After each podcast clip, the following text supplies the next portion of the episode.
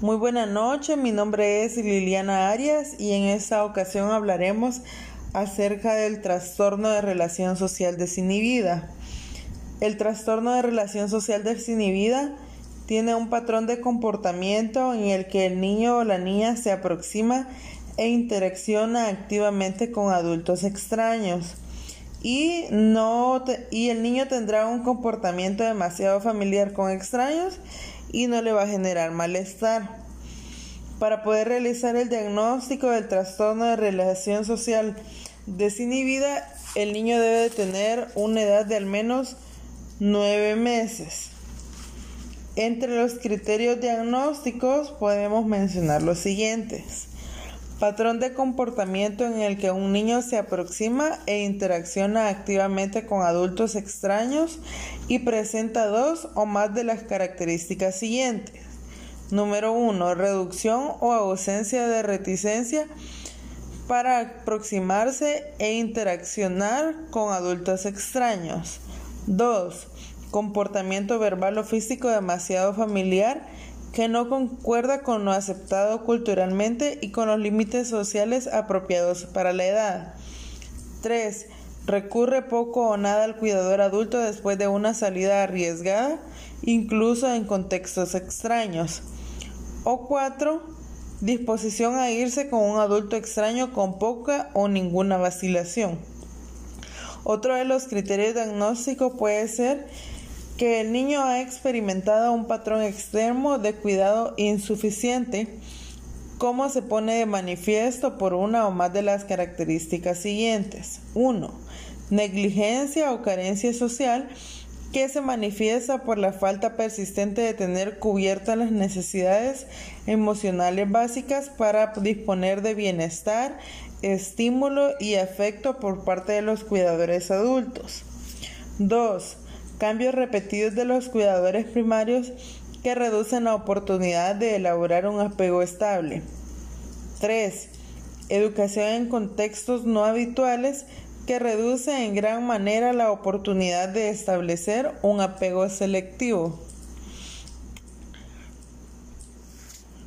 La característica esencial de este trastorno es un patrón de comportamiento culturalmente inapropiado, demasiado familiar con personas relativamente extrañas, que sobrepasa los límites culturales. Los factores de riesgo son ambientales, ya que dependerá mucho el medio en que el niño se desarrolla. Por ejemplo, si sus cuidadores son cambiados constantemente. Puede haber un diagnóstico diferencial que será trastorno por déficit de atención e hiperactividad, debido a que los niños que padecen este trastorno de TDAH tienen una impulsividad social que a veces acompaña el trastorno por déficit de, de atención con hiperactividad. Es necesario diferenciar los dos trastornos. En conclusión, el trastorno de relación social desinhibida es un trastorno bastante preocupante, ya que al ser un trastorno que afecta a los niños, pone en gran riesgo su integridad. Por ejemplo, en un niño, en una niña que ha estado de cuidador en cuidador y que, y que lleva a padecer ese trastorno, esta niña puede poner en riesgo su integridad de manera involuntaria, ya que el acercamiento ante una persona extraña puede provocar un secuestro u otros sucesos que no son deseados y que puede traer peores consecuencias. Muy buenas tardes, en esta ocasión hablaremos acerca de la delincuencia juvenil. Sabemos que la delincuencia es el conjunto de conductas antisociales que incluyen agresión, robo, extorsión, consumo de drogas y alcohol y otras y otras conductas. Y también sabemos que la juventud es una etapa de la vida que se ve marcada por cambios físicos y psicológicos. La delincuencia juvenil es una triste realidad que nos afecta a todos día a día.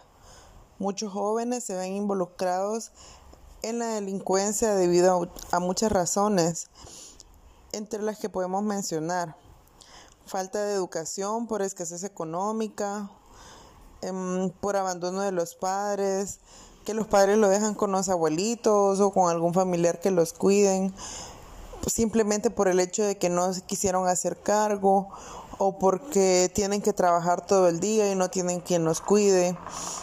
También otra de las causas puede ser por el ambiente que los rodea, por las personas, por sus amistades y hay muchas razones más. La delincuencia juvenil afecta en gran manera a la sociedad, ya que cada vez es aún más incontrolable. Los jóvenes involucrados en actos delictivos son capaces hasta de cometer homicidios. La delincuencia juvenil trae consecuencias desgarradoras como la cárcel, el rechazo social, el rechazo familiar, la falta de empleo por antecedentes penales, también puede generar problemas psicológicos o incluso la muerte. Los jóvenes delincuentes son personas antisociales. Desde mi punto de vista, considero que la delincuencia juvenil se puede erradicar por medio de una buena educación, teniendo padres más estrictos en casa, este, castigando a los hijos no de manera física o psicológica, sino simplemente hacer un castigo donde ellos aprendan que, que lo que hicieron estuvo mal para que no lleguen a un punto en que estos jóvenes terminen matando o los maten a ellos por, por las razones que hayan sido.